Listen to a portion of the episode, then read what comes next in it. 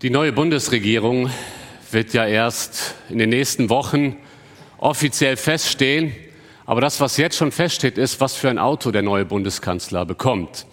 Wie ihr gleich auf dem Bild sehen werdet, ein Mercedes 680 Guard und äh, natürlich gepanzert. Äh, für hochrangige Politiker gibt es gepanzerte Autos und äh, wir müssen wissen, dass es da unterschiedliche Schutzklassen gibt für, für gepanzerte Autos. Ein gepanzertes Auto, das die Schüsse einer Kalaschnikow abwehren kann, hat Stufe 6. Aber dieses Auto, was unser zukünftiger Bundeskanzler bekommt, bekommt die Schutzklasse 10. Das heißt, die Karosserie dieses Autos, aber auch die Scheiben sind auch gegen besonders durchschlagende Munition widerstandsfähig. Sogar Sprengladungen kann man nachlesen, können diesem Auto nichts ausmachen. Und das ist noch nicht alles. Äh, dieses Auto kann Brände selbst löschen ähm, und äh, hat natürlich schussfeste Reifen und versorgt die Insassen bei einem Giftgasangriff mit äh, frischer Luft. Das heißt, dieses Auto ist wirklich ein fahrender Bunker. Ein fahrender Bunker. Es steht für die pure Sicherheit. Kein Angriff, kein Beschuss, keine Sprengladung kann den Insassen etwas anhaben. Mein Predigtthema heute Morgen lautet pure Sicherheit. Und der Predigtext, den wir uns heute anschauen wollen, aus Römer 8, 31 bis 39, der möchte uns aufzeigen, wie gepanzert unsere Rettung in Christus ist. Das ist die Absicht des Textes und er zählt auf, dieser Text, was uns alles als Christen nichts anhaben kann. Es geht um die pure Sicherheit und ich glaube, dass so ein Text uns allen gut tut, denn wir leben in unsicheren Zeiten und vielleicht sitzt du heute hier und merkst, dass du deinen Halt im Leben verlierst. Es ist so gut, dass wir uns heute mit Sicherheiten beschäftigen, mit Dingen, die wir als Christen für uns so annehmen können. Die Sicherheit der gläubigen Christen. Dieser Abschnitt ist sehr besonders, weil er Römer 8 abschließt. Römer 8 ist eines der großartigsten Kapitel der Bibel. Und äh, in diesem Abschnitt wird die Sicherheit der Gläubigen so gefeiert wie fast in keinem anderen Abschnitt der Bibel.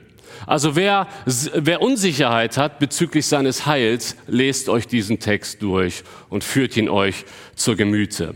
In Vers 31 beginnt Paulus diesen Text mit der rhetorischen Frage, was sollen wir nun hierzu sagen?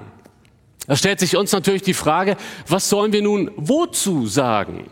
Ja, es, ich denke, Paulus bezieht sich hier zunächst einmal auf die beiden Verse vorher. Das waren die Verse, die letzten Verse aus der letzten Predigt, wo Paulus nochmal deutlich gemacht hat, Gott hat sich für dich entschieden, bevor du dich für ihn entscheiden konntest.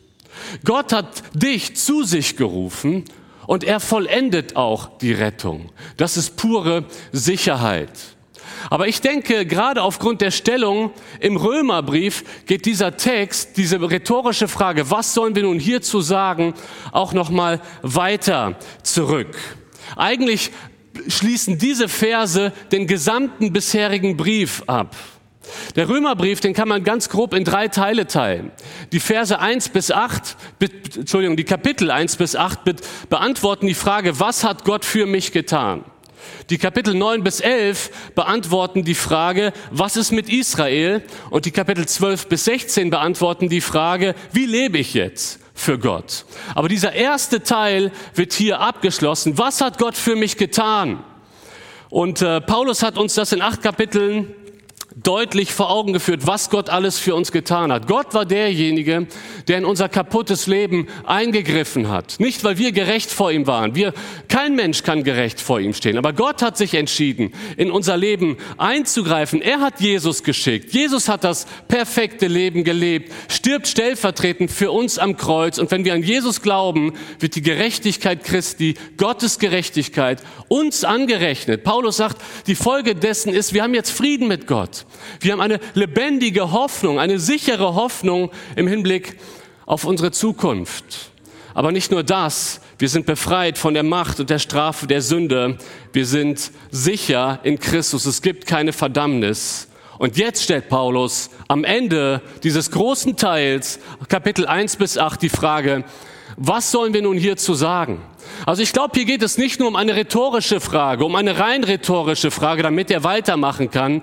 Paulus ist hier mit einer begeisterten Sprachlosigkeit. So als wenn du an Weihnachten ein Geschenk aufmachst und es haut dich um und du weißt nicht, was du sagen sollst, weil der Inhalt so wunderbar ist. So müssen wir diese Frage verstehen. Was sollen wir nun hierzu sagen am Ende von Kapitel 8? Und dann geht Paulus auf die Sicherheit unserer Gläubigen ein. Die Kapitel 1 bis 8, wenn man die auf den Punkt bringt, muss man zu dem Ergebnis kommen, wir haben einen echten Halt im Leben als Christen. Wir haben einen echten Halt in Jesus Christus. Die pure Sicherheit dürfen wir genießen. Diese Sicherheit ergibt sich aus zwei Feststellungen. Deswegen hat meine Predigt heute auch zwei Punkte. Der erste lautet, wir werden unanfechtbar verteidigt. Wir werden unanfechtbar verteidigt. In den Versen 31 bis 34 geht es um drei entscheidende Fragen. Und die erste Frage lautet, wenn Gott für uns ist, wer kann gegen uns sein? Wer ist gegen uns, wenn Gott für uns ist? Schaut mal, Paulus formuliert hier einen Wenn-Satz. Ein Wenn-Satz. Er nimmt einen Fall an. Wenn Gott für uns ist. Man kann Wenn-Sätze, wenn ihr euch noch an euren Deutschunterricht erinnern könnt, ganz unterschiedlich bilden. Es gibt Wenn-Sätze, die nehmen etwas Irreales an. Also wenn ich sage, wenn der Himmel morgen grün ist, falle ich vom Stuhl. Ja? Das ist eine irreale Annahme, der Himmel wird morgen nicht grün sein. Dann gibt es Wenn-Sätze, die nehmen etwas Mögliches an. Wenn der FC noch 15 Spiele in dieser Saison gewinnt, dann schaffen sie es vielleicht in die Europa League. Wir wissen es aber nicht, ob das eintreten wird. Und dann gibt es Wenn-Sätze, die nehmen einen realen Fall an. Wenn ich morgen zur Arbeit fahre, bemühe ich mich, um neun im Büro zu sein. Und das ist so. Das ist ein realer Fall. Wenn Paulus diesen Wenn-Satz hier formuliert, wenn Gott für uns ist, dann nimmt er nicht etwas Irreales an. Wenn Paulus diesen Satz formuliert, dann nimmt er nicht etwas Mögliches an. Wenn Paulus diesen Satz formuliert, nimmt er etwas Reales an. Mit anderen Worten, wenn Gott für uns ist und ja, Gott ist für uns, wer kann gegen uns sein? Wer kann gegen uns sein? Gott ist für uns. Das ist die Summe des Evangeliums. Und ich habe euch mal einige Verse mitgebracht, die das unterstreichen. Römer 5, Vers 8. Gott aber erweist seine Liebe zu uns darin, dass Christus, als wir noch Sünder waren, für uns gestorben ist. Römer 8, Vers 26. Der Geist selbst verwendet sich für uns. Römer 8, 32. Er, der doch seinen eigenen Sohn nicht verschont, sondern ihn für uns alle hingegeben hat. Und es gibt weitere Verse bei Paulus. 2. Korinther 5, 21. Den, der Sünde nicht kannte, hat er für uns zur Sünde gemacht, damit wir Gottes Gerechtigkeit würden in ihm. Epheser 5, 2. Und wandelt in, in Liebe, wie auch der Christus uns geliebt und sich selbst für uns hingegeben hat. 1. Thessalonicher 5, 10. Der für uns gestorben ist. Titus 2, 14. Der, der hat sich selbst für uns gegeben. Weißt du, wenn du bisher daran gezweifelt hast oder immer wieder daran zweifelst, dass Gott für dich ist, wie viele Verse brauchst du noch, um das zu verstehen? Dass Gott für dich ist. Wisst ihr, Gott ist unter uns. Gott ist mit uns. Gott ist über uns. Aber Gott ist auch für uns. Und davon geht Paulus hier aus. Wenn Gott doch für uns ist, wer kann gegen uns sein? Damit will Paulus nicht sagen, dass es für einen Christen überhaupt keine Opposition gibt. Das will er damit nicht sagen. Ich meine, er weiß, was Opposition ist. Paulus hatte viele Gegner. Darum geht's nicht. Was er hiermit deutlich machen will, ist, dass niemand, dass kein Gegner uns wirklich etwas anhaben kann, vor allen Dingen nicht in Bezug auf unser Heil. Es gibt Menschen, es gibt Dinge, es gibt Gegner, die können uns Zweifel hervorrufen. Ja, das können sie. Sie können uns Ängste hervorrufen, aber mehr auch nicht. Keiner in dieser Welt kann deine Rettung in Christus torpedieren, weil sie gepanzert ist in Christus. Und wie sehr Gott für uns ist, das malt Paulus dann in Vers 32 weiter aus. Vers 32. Er, der doch seinen eigenen Sohn nicht verschont, sondern ihn für uns alle hingegeben hat, wie wird er uns mit ihm nicht auch alles schenken? Dieser Vers will nicht sagen, Jesus erfüllt dir jeden Wunsch. Du wirst alles geschenkt bekommen. Hier geht es um geistliche Schenkungen. Hier geht es darum, die Logik verläuft ja hier vom Größeren zum Kleineren. Wenn Gott selbst das Beste, was er geben kann, gegeben hat, seinen Sohn. Etwas Größeres, einen größeren Liebesbeweis konnte Gott nicht machen. Er hat seinen Sohn gegeben. Wird er uns irgendwas, wird er dir irgendetwas vorenthalten, was gut für dich ist? Darum geht's in dieser Frage. Ein reicher Mann, dessen Frau schon verstorben ist, ein Witwer, lebt mit seinem Sohn allein. Der Vater ist ein großer Kunstkenner und auch der Sohn gewinnt im Laufe der Jahre eine Liebe zur Kunst. Die Wände ihres Hauses sind äh, von wertvollen Gemälden geschmückt. Rembrandt ist zu finden, Picasso, Monet und Van Gogh. Dann beginnt der Krieg und der Sohn wird als Soldat eingezogen. Wochen später erhält der Vater die traurige Nachricht, dass sein Sohn gefallen ist im Krieg. Einige Zeit später klingelt es bei dem alten Mann an der Tür. Er öffnet und äh, vor seiner Tür steht ein junger Soldat mit einem Paket in der Hand. Der Soldat stellt sich vor und sagt, ich bin der Mann, dem ihr Sohn das Leben gerettet hat, bevor er im Krieg starb. Darf ich eintreten? Ja, bitte. Leider kann ich mich nicht mehr bei Ihrem Sohn bedanken, dass er mir das Leben gerettet hat, aber ich möchte mich bei Ihnen bedanken als Vater. Wissen Sie, ich bin Künstler ich bin zwar ein unbedeutender Künstler, aber ich male gern und ich möchte Ihnen ein Geschenk machen. Der Vater packt dieses Geschenk aus, er öffnet es und er äh, sieht, dass er ein Porträt geschenkt bekommt, ein Porträt seines Sohnes, das der Soldat an der Front noch gemalt hat. Für den Vater ist dieses Porträt von unschätzbarem Wert. Er hängt es an die Stelle, wo objektiv gesprochen in seiner Wohnung, in seinem Haus das wertvollste Bild hing. In den darauffolgenden Jahren wird dieser reiche Mann sehr krank und verstirbt. Und in seinem Testament hat er festgelegt, dass alle Kunstwerke in seinem Haus, natürlich inklusive dem Bild des Sohnes, versteigert werden soll. Es kommt zu dieser Versteigerung und Künstler aus der ganzen Welt reisen an zu dieser Versteigerung, weil sie sind gekommen für die Picassos, sie sind gekommen für die Van Goghs, sie wollen diese Kunstwerke ersteigern.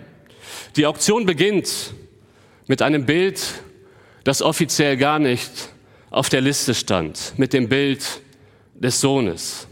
Und der Leiter der Auktion bittet um das erste Gebot und niemand meldet sich. Keiner bietet etwas, einfach nur tiefes Schweigen.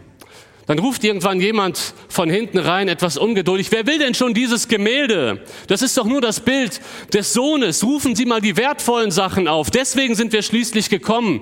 Und die anderen Gäste bestätigen, dieses Anliegen. Nein, sagt der Leiter der Auktion, wir müssen zuerst das Bild des Sohnes versteigern. Das wollte der alte Mann in seinem Testament. Schließlich meldet sich ein alter Freund des alten Mannes und sagt, äh, würden Sie 10 Dollar akzeptieren? Ich gebe 10 Dollar für das Bild des Sohnes. Viel mehr habe ich nicht, aber ich, ich kannte den Jungen und ich nehme das Bild gerne. Okay, 10 Dollar sind geboten, bietet jemand mehr? Ungeduldiges Schweigen. Zehn Dollar zum ersten, zum zweiten und zum dritten. Der Hammer fällt, das Bild ist versteigert und alle denken, jetzt kann es richtig losgehen und dann sagt der Auktionator, die Auktion ist hiermit beendet. Und die Leute sind irgendwie perplex und sagen, was ist denn jetzt mit den Van Goghs und den Rembrandts der Leiter der Auktion sagt, das ist ganz einfach zu beantworten. Es war der Wille des Vaters, dass wer den Sohn hat, alles andere bekommt. Wer den Sohn hat, bekommt auch alles andere. Weil er, der doch seinen eigenen Sohn nicht verschont, sondern ihn für uns alle hingegeben hat, wie sollte er uns mit ihm nicht auch alles schenken? Wenn Gott das Beste für dich gegeben hat, seinen Sohn, wird er dir nichts vorenthalten, was gut für dich ist. Weißt du, wozu das führt? Dass du Sicherheit hast. Dass du Sicherheit hast, wenn Gott für mich ist, dann kann niemand gegen mich sein. Vielleicht erlebst du aktuell viele Zweifel in deinem Glauben, mangelndes Vertrauen, Unsicherheit. Weißt du, wenn du an der Güte Gottes zu dir zweifelst, schau auf das Kreuz. Wenn Gott für dich ist, und da hat er es gezeigt, wer kann gegen dich sein? Er hat seinen Sohn gegeben. Wie sollte er dir mit ihm nicht auch alles schenken? Du bist sicher in Gottes Hand.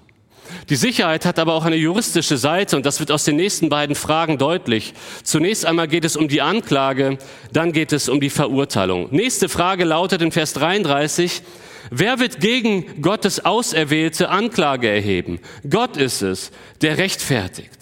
Als Gottes Auserwählter wird jeder Christ bezeichnet. Also hier geht es eigentlich um die Frage, wer wird gegen Christen, gegen Kinder Gottes Anklage erheben? Hier geht es um eine Anklage in Bezug auf unser Heil. Wer kann gegen unser Heil wirksam Anklage erheben? Natürlich gibt es Versuche, Satan ist der Verkläger. Das sehen wir in Sacharja 3, Vers 1, das sehen wir in der Offenbarung 12, Vers 10. Er wird als der Verkläger der Brüder bezeichnet. Satan ist ein Verkläger. Dann sagt 1. Johannes 3 auch, dass uns unser eigenes Herz, unser eigenes Gewissen zu Unrecht verklagen kann als Kinder Gottes. Das kann passieren. Es gibt diese Versuche, uns anzuklagen, aber niemand und nichts, das sagt der Text, wird dich als Kind Gottes wirksam anklagen können. Nicht, weil wir perfekt sind, nicht, weil unser Lebenslauf so wunderbar ist, sondern weil Gott da ist, der rechtfertigt. Gott ist der höchste Richter, er ist die höchste Gerichtsinstanz. Wenn er sagt, ich erkläre dich für gerecht, und das hat er getan durch den Glauben, dann kann niemand gegen dieses Urteil wirksam angehen. Das ist das, was der Text sagt. Niemand kann wirksam Anklage erheben. Und damit kommen wir zur dritten Frage. Wer ist da, der verdammt? Schau mal, auch hier eine rhetorische Frage, die mit keiner beantwortet werden muss. Keiner kann wirksam verdammen. Keiner kann gegen ein Kind Gottes wirksam Anklage erheben und niemand kann ein Kind Gottes wirksam verdammen. Denn wir haben bereits in Römer 8, Vers 1 festgehalten, es gibt keine Verdammnis für die, die in Christus Jesus sind. Aber auch hier, damit wir uns nicht falsch verstehen, liegt der Grund nicht in unserem perfekten Lebenswandel. Ja, weil ich ein guter Christ bin, deswegen gibt es für mich keine Verdammnis. Schaut mal, wie die Antwort beginnt. Die Antwort liegt einzig und allein in Christus. Vers 34. Wer ist da, der verdammt? Christus Jesus ist es, der gestorben ist. Ja, noch mehr, der auferweckt, der auch zur Rechten Gottes ist, der sich auch für uns verwendet. Christus ist gestorben, und Paulus sagt, es gibt noch viel mehr über Christus zu sagen. Er ist auch auferstanden. Das ist ja genau das, was durch die Taufe symbolisiert wird. Gestorben mit Christus, auferstanden zu einem neuen Leben. Damit hat Gott die Sünden bereits bezahlt durch den Sühnetod Jesu. Und nachdem Jesus all das verbracht hat, sitzt er jetzt. Manchmal stellen wir uns die Frage, was macht Jesus eigentlich jetzt im Himmel? Er sitzt jetzt zur Rechten Gottes und er tritt beständig für dich ein als Kind Gottes. Das sagt doch 1. Johannes 2, Vers 1. Meine Kinder, dies schreibe ich euch, damit ihr nicht sündigt. Und wenn jemand sündigt, so haben wir einen Fürsprecher bei dem Vater, Jesus Christus, den Gerechten. Weil Gott uns gerecht gesprochen hat, kann uns niemand anklagen. Weil Christus bezahlt hat, weil Christus für uns einsteht, kann uns niemand verdammen. Vielleicht habt ihr schon mal den Begriff politische Immunität gehört. Das wissen viele nicht, was das genau bedeutet. Aber Politiker im Bundestag, also politische Abgeordnete, genießen einen Schutz vor Strafverfolgung. Wusstet ihr das? Politische Abgeordnete genießen einen Schutz vor Strafverfolgung aufgrund ihres Amtes. Das ist natürlich kein Freifahrtschein für Sie, jetzt Straftaten zu begehen. Da gibt es auch andere Gesetze. Aber es soll diese Person, diesen politischen Abgeordneten, diese Immunität, soll ihn vor politisch motivierter Strafverfolgung schützen. Das heißt, Abgeordnete genießen politische Immunität aufgrund ihres Amtes, einen Schutz vor Strafverfolgung. Soll ich dir mal etwas sagen als Kind Gottes? Du genießt eine erlösungsbedingte Immunität aufgrund Gottes Rechtfertigung, einen Schutz vor einer wirksamen Anklage. Jetzt sagst du vielleicht, André, das hört sich alles gut an in der Theorie. Aber wenn du wüsstest, was ich gerade für Anfechtungen durchmache. Ich habe letzte Woche erst mit einer Person gesprochen, die sagt, ich habe den Eindruck gerade, André, der Satan hat es aktuell gerade so richtig auf mich abgesehen. Und da kommen so viele anklagende Gedanken in meinem Kopf. Du willst Gott dienen? Schau mal, du bist ein Häufchen Elend. Guck mal, wie ungeduldig du mit deinen Kindern bist. Du nennst dich Christ, die Frucht des Geistes sieht anders aus. Du bist doch wahrscheinlich kein wirkliches Kind Gottes. Hör dir mal beim Kennenlernabend die Lebensberichte an. Die erleben Gott so richtig in ihrem Leben. Was hast du denn schon mit Gott erlebt? Was bist du denn für ein Christ? Schau mal auf deine Vergangenheit. Wenn die Leute das wüssten in der Gemeinde, dann würden sie ganz anders über dich denken. Anklagende Gedanken. Anklagende Gedanken nennen wir auch Anfechtungen. Vor und nach der Taufe übrigens besonders intensiv. Aber nicht nur dann, sondern auch später im Christenleben. Ich kenne Anfechtungen immer und immer wieder. Manchmal können sie verstärkt kommen. Aber wisst ihr, was der Schlüssel ist in diesen Anfechtungen? Immer wieder zur Wahrheit in Wort Gottes gehen. Wer wird gegen Gottes auserwählte Anklage erheben? Wer kann es wirksam machen? Niemand. Denn Gott ist es, der rechtfertigt. Diese Anklagen sind nicht wirksam, denn seine Rechtfertigung ist deine Immunität. Und wenn uns jemand verdammen will, haben wir in Christus den besten Anwalt, den man sich wünschen kann, zur Seite. Das heißt, wir werden unanfechtbar verteidigt. Das ist unsere pure Sicherheit. Das ist die juristische Dimension. Aber im nächsten Abschnitt kommen wir jetzt auch auf die persönliche Dimension zu sprechen. Damit komme ich zum zweiten Punkt. Wir sind unendlich geliebt. Unendlich geliebt. Vers 35. Wer wird uns scheiden von der Liebe Christi? Bedrängnis oder Angst oder Verfolgung oder Hungersnot oder Blöße oder Gefahr oder Schwert? Wisst ihr, beim Scheiden geht es um die schmerzhafte Trennung einer ursprünglichen Liebesbeziehung. Dieses Wort wird auch in 1. Korinther 7 für die Ehescheidung verwendet. Und Paulus fragt hier, wer wird uns scheiden von der Liebe Gottes? Das heißt, was kann passieren? Wer kann uns in einen Zustand versetzen, dass Christus uns nicht mehr liebt? Das ist die Frage. Und wisst ihr, was, ich, was mich an dieser Frage begeistert? Sie setzt selbstverständlich voraus, dass wir geliebt sind. Das wird ja erstmal vorausgesetzt in dieser Frage. Und so hat Paulus auch die Gläubigen in Kapitel 1 schon angesprochen, als Geliebte. Wir sind geliebt. Wenn du heute hier sitzt, setz da deinen Namen ein. Du bist geliebt von Gott. Die Frage ist nur, wie sicher ist diese Liebe? Das ist die Frage, die Paulus hier stellt. Wie sicher ist diese Liebe? Und Paulus schildert hier einige Optionen. Was könnte vielleicht in unsere Gedanken kommen? Oder was muss passieren, dass wir nicht mehr von Gott geliebt werden? Und er nennt hier sieben Leiterfahrungen. Sieben Leiterfahrungen. Wisst ihr, warum er Leiterfahrungen nimmt? Weil wir nicht an der Liebe Gottes zweifeln, wenn es uns gut geht, oder? Wenn in deinem Leben alles super läuft, zweifelst du nicht an der Liebe Gottes. Aber wenn es in deinem Leben alles drunter und drüber geht, wenn du Leid in deinem Leben erlebst, dann zweifelst du an der Liebe Gottes, oder? Das ist doch der Punkt. Deswegen greift Paulus hier Leid auf und er stellt einige Fragen. Er sagt, kann uns Bedrängnis von der Liebe Gottes trennen oder Angst? Das sind Oberbegriffe für schwierige Lebenssituationen. Kann uns das wirklich aus der Bahn werfen? Oder kann uns das dazu bringen, in einen Zustand versetzen, dass Gott uns nicht mehr liebt? Ihr Lieben, so viele Menschen haben aktuell mit Ängsten zu kämpfen. So viele. Aber kann dich Angst von der Liebe Gottes trennen? Bedeutet das, wenn du Angst in deinem Leben hast, dass Gott dich nicht mehr liebt? Das ist die Frage, die Paulus hier stellt. Oder wie ist es mit Verfolgung? Du willst Christus nachfolgen und bekommst plötzlich massiven Gegenwind. Ist Verfolgung ein Zeichen dafür, dass Gott uns nicht liebt? Oder Hunger und Blöße, das heißt materielle Nöte, zu wenig zu essen, zu wenig anzuziehen. Gott, ich dachte, du versorgst mich. Warum geht es mir gerade finanziell so schlecht? Sind materielle Nöte ein Zeichen dafür, dass Gott uns nicht mehr liebt? Oder wie ist es mit Gefahr? Das können ganz unterschiedliche Notsituationen sein. Sie haben alle etwas gemeinsam. Sie stellen eine Gefahr für dein persönliches Leben dar. Kann dich Gefahr oder kann die Gegenwart einer Gefahr in deinem Leben darauf hindeuten, dass Gott dich nicht liebt? Oder wie ist es mit dem Schwert? Das heißt, der gewaltsame Tod. Kann uns das trennen von der Liebe Gottes? Wisst ihr, Paulus hat all diese Erfahrungen selber gemacht. Bis auf den gewaltsamen Tod, den hat er erst am Ende seines Lebens logischerweise gemacht, noch nicht hier, wenn er diese Worte schreibt. Aber er hatte den Tod immer vor Augen. Und deswegen Vers 36, wie geschrieben steht, um deinetwillen werden wir getötet den ganzen Tag, wie Schlachtschafe sind wir gerechnet worden. Paulus zitiert hier Psalm 44. Das ist ein Klagepsalm, wo das Volk gemeinsam schreit angesichts der Bedränger. Sie sind ständig dem Tod dem möglichen Tod durch die Bedränge ausgesetzt. Und Paulus identifiziert sich hier mit den Betern aus Psalm 44 und sagt, das kann durchaus eintreffen. Aber selbst, wenn wir für gottlose Menschen freiwillig geworden sind, kann uns das von der Liebe Gottes trennen. Und die Antwort ist nein.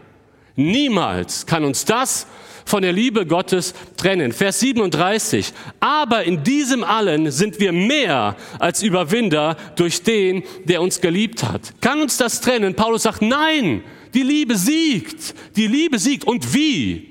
Hier steht im Griechischen ein ganz interessantes Wort. Hier steht im Griechischen das Verb hypernikao.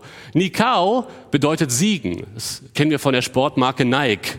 Ja, das ist ein griechisches Wort. Nikao bedeutet siegen, aber hier steht Hyper-Nikao. Das heißt, hier geht es um einen überwältigenden Sieg. Nicht so ein 3-2 wie gestern Abend, sondern es geht um ein 7 zu 0.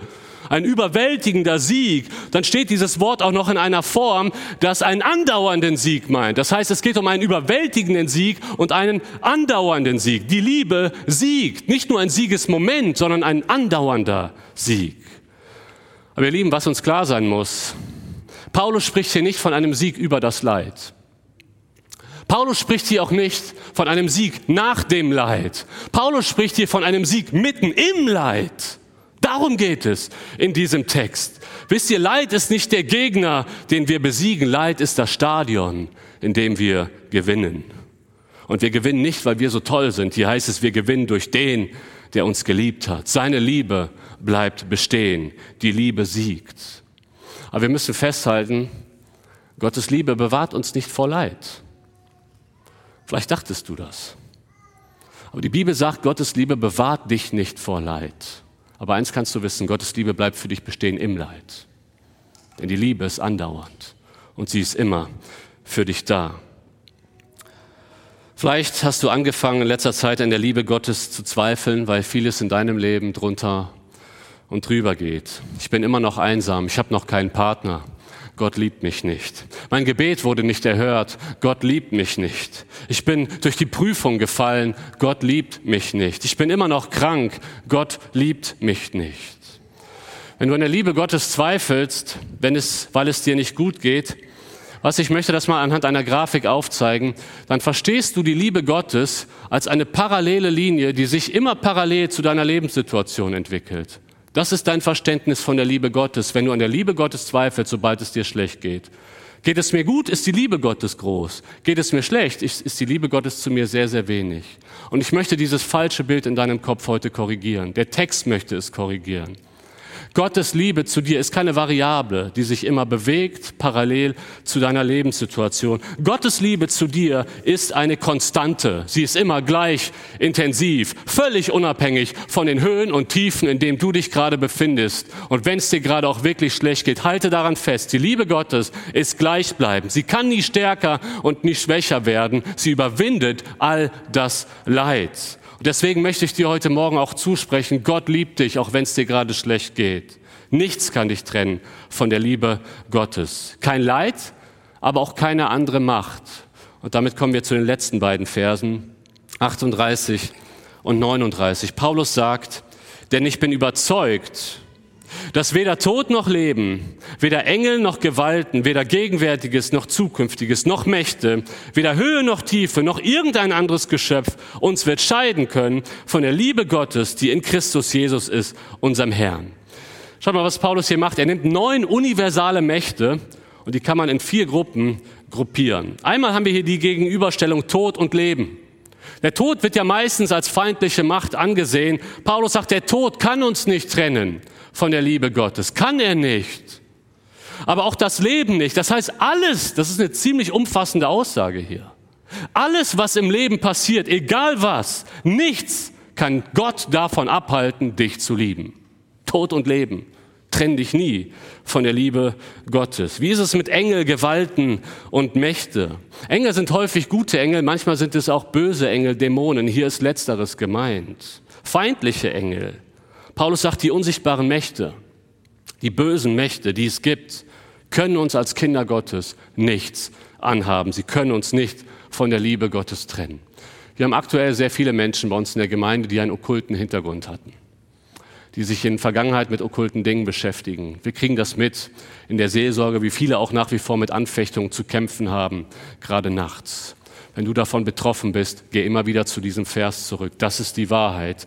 Diese finsteren Mächte können dir vielleicht Angst machen, aber sie können nie als Kind Gottes dir irgendetwas anhaben, weil du auf der Siegerseite bist. Sie sind kein Zeichen dafür, dass Gott dich nicht mehr liebt und sie können auch nichts an Gottes Liebe zu dir ändern. Du bist absolut sicher, du genießt die pure Sicherheit in der Liebe Gottes. Und dann kommt Paulus zum Faktor Zeit. Was ist mit Gegenwärtiges oder Zukünftiges? Es geht um Lebenserfahrungen in der Gegenwart und es geht auch um zukünftige Lebenserfahrungen.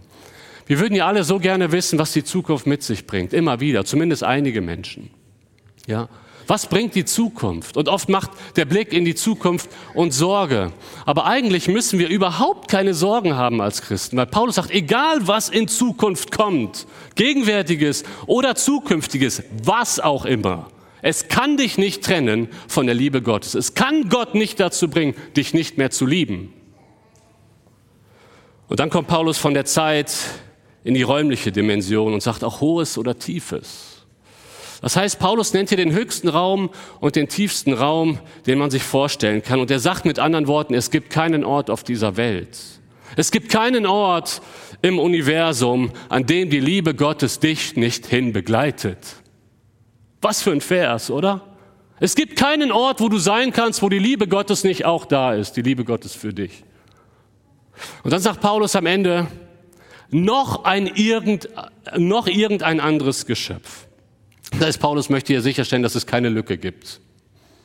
Was auch immer, nichts, aber auch gar nichts kann dich trennen von der Liebe Gottes. Wenn du hier in diesem Text eine Lücke suchst, hast du die Absicht des Textes nicht verstanden.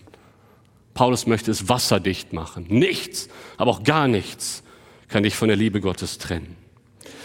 Eine Frau wird eines Morgens von einem seltsamen Klopfen geweckt. Sie steht auf und sieht einen Schmetterling, zwischen Gardine und Fensterscheibe in absoluter Panik hin und her fliegen. Auf der anderen Seite der Fensterscheibe klopft ein Spatz mit seinem Schnabel immer wieder gegen das Glas und versucht den Schmetterling zu fangen. Der Schmetterling sieht die Glasscheibe nicht und fürchtet sich davor, gefressen zu werden. Auch der Spatz sieht die Glasscheibe nicht und erwartet den Schmetterling jeden Moment zu bekommen. Aber völlig ungeachtet dieser Eindrücke ist der Schmetterling jederzeit genauso sicher, als wenn er tausende Kilometer vom Spatz entfernt ist. Weißt du, das, was die Glasscheibe für den Schmetterling ist, ist die Liebe Gottes für dich. Das, was die Glasscheibe für den Schmetterling ist, ist die Liebe Gottes für dich. Wenn du die Liebe Gottes immer mehr verstehst, dann muss die Angst in deinem Leben fliehen. Johannes sagt, Furcht ist nicht in der Liebe sondern die vollkommene Liebe treibt jede Furcht aus. Weißt du, vielleicht siehst du manchmal die Gefahr und gerätst in Panik, weil du die Glasscheibe nicht vor Augen hast. Aber dieser Text sagt, es gibt diese Glasscheibe. Es gibt überhaupt keinen Grund, Angst zu haben. Darf ich dich mal ganz persönlich fragen, was macht dir gerade Angst in deinem Leben? Wir haben vor einiger Zeit, saßen wir mit den Seelsorgern der Gemeinde hier zusammen und wir haben natürlich anonym, aber wir haben darüber gesprochen, was sind aktuell gerade akute Fälle in der Gemeinde und die absolute Mehrzahl waren Ängste, sowohl bei Männern als auch bei Frauen, nicht nur bei Frauen. Auch Männer haben Ängste, viele Ängste. Was ist die Angst in deinem Leben, die dich gerade dominiert? Vielleicht ist es die Angst vor einer Infektion mit einem schweren Verlauf. Vielleicht ist es die Angst vor einem Jobverlust. Vielleicht ist es die Angst vor Einschränkungen. Vielleicht ist es die Angst vor Versagen im Beruf. Vielleicht ist es die Angst vor Ablehnung durch andere Menschen. Vielleicht hast du Angst vor Albträumen, auch das gibt es. Man hat schon Angst vor der Nacht. Vielleicht hast du Angst vor einer Krankheit und bei jedem Wehwehchen gerätst du in Panik, weil es könnte ja vielleicht doch Krebs sein. Vielleicht hast du Angst vor Einsamkeit. Weißt du was? Gott möchte dich von der Angst befreien durch seine Liebe. Du musst dich nicht fürchten, dass andere Menschen dich ablehnen. Gott hat dich angenommen in seiner Liebe. Du musst dich nicht fürchten vor Versagen, denn Gottes Liebe zu dir ist nicht von deinem Erfolg abhängig. Ist sie nicht. Du musst dich nicht fürchten, krank zu werden. Gottes Liebe bleibt auch in der Krankheit für dich bestehen, und zwar im vollen Maß. Du musst selbst den Tod nicht fürchten, denn der Tod bringt dich doch nur zu dem, der dich liebt. Warum hast du Angst? Warum hast du Angst? Kann es sein, dass du das hier nur theoretisch liest, aber nicht wirklich ergriffen hast, wie sehr Gott dich liebt? Wie unendlich seine Liebe zu dir ist? Dass auch nichts in dieser Welt Gott davon abhalten kann, dich zu lieben. Und ich möchte dich heute einladen, in der Liebe Gottes zu ruhen. In der Liebe Gottes die Sicherheit zu finden, die du brauchst. Denn du brauchst einen Halt im Leben. Vor allen Dingen, wenn das Leben dich nicht mehr hält. Dann brauchst du diesen Halt. Wir brauchen ihn zu jeder Zeit. Und ich möchte dich heute einladen, in Gottes Liebe den Mut zu finden und diese Lücke jetzt zu ergänzen. Ich habe den Text hier mal an der Wand und ich habe Pünktchen eingefügt. Und du musst das für dich sagen. Ich bin davon überzeugt, dass kein oder keine Punkt, Punkt, Punkt mich trennen kann von der Liebe Christi. Was ist es in deinem Leben? Ich bin davon überzeugt, dass kein Versagen im Beruf, dass keine Arbeitslosigkeit, dass keine Einsamkeit, dass keine Privatinsolvenz, dass keine Ablehnung von anderen Menschen, dass kein Mobbing, dass keine Krankheit, dass keine Albträume, dass kein Burnout, dass kein Prüfungsversagen mich scheiden kann von der Liebe Gottes, die in Jesus Christus ist, unserem Herrn. Gottes Liebe möchte dir die pure Sicherheit geben. Du bist unendlich geliebt und ich möchte dich heute einladen, das nochmal neu zu ergreifen. Vielleicht sitzt du aber auch heute hier oder du bist im Livestream dabei und du hast diesen Halt noch nicht. Du kannst nicht von dir sagen, ich habe einen Halt im Leben in Gott, weil du dein Leben bisher ohne Gott gelebt hast. Vielleicht hat Gott in deinem Leben bisher nur eine minderwertige Rolle gespielt und du wolltest dein Leben eigentlich selbst bestimmen. Und du stellst aktuell immer mehr fest, dass du das Leben nicht in der Hand hast. Das Leben entgleitet dir und dir fehlt der Halt im Leben, den du so sehr brauchst. Weißt du, wie du diesen Halt bekommen kannst? Du musst loslassen. Nur wer loslässt, wird gehalten. Du musst eigentlich kapitulieren und das Steuer deines Lebens in Gottes Hand geben. Du musst zu diesem Punkt kommen, zu sagen, ich will es nicht mehr versuchen. Ich kann nicht vor Gott gerecht dastehen. Ich kann mein Leben selbst nicht kontrollieren. Ich brauche jemanden. Ich brauche Jesus, der für mich gestorben ist, der für meine Sünden bezahlt hat, der mich so sehr liebt. Und ich will mit meiner Liebe antworten. Ich will ihm meine Sünden ähm, bekennen, um Vergebung bitten. Und wenn du das tust, dann kommt Gott in dein Leben, auch durch seinen Heiligen Geist. Dann gelten dir diese Zusagen, die ich heute weitergegeben habe. Ich möchte dich heute einladen, loszulassen. Denn nur wer loslässt, wird gehalten. Ich möchte dich einladen, all deine eigenen Versuche loszulassen und zu Gott zu kommen, seine Vergebung anzunehmen und seine Gnade. Du kannst das heute tun, indem du einfach nach dem Gottesdienst hier zurückbleibst. Wir als Pastoren sind gerne für dich da. Wenn du im Livestream dabei bist und dich für ein Leben mit Jesus entscheiden möchtest, kannst du das in einem Gebet einfach vor dem Bildschirm tun, indem du Jesus um Sündenvergebung bittest und ihn darum bittest, jetzt dein Leben zu regieren. Und da möchte ich dich einladen, uns eine E-Mail zu schreiben. Wenn du das getan hast, dann möchten wir dir gerne weiterhelfen im Glauben. Uns allen möchte ich ermutigen, in der Sicherheit, die wir in Christus haben, zu ruhen. Es ist nicht unsere Sicherheit, es ist all das, was er getan hat. Amen.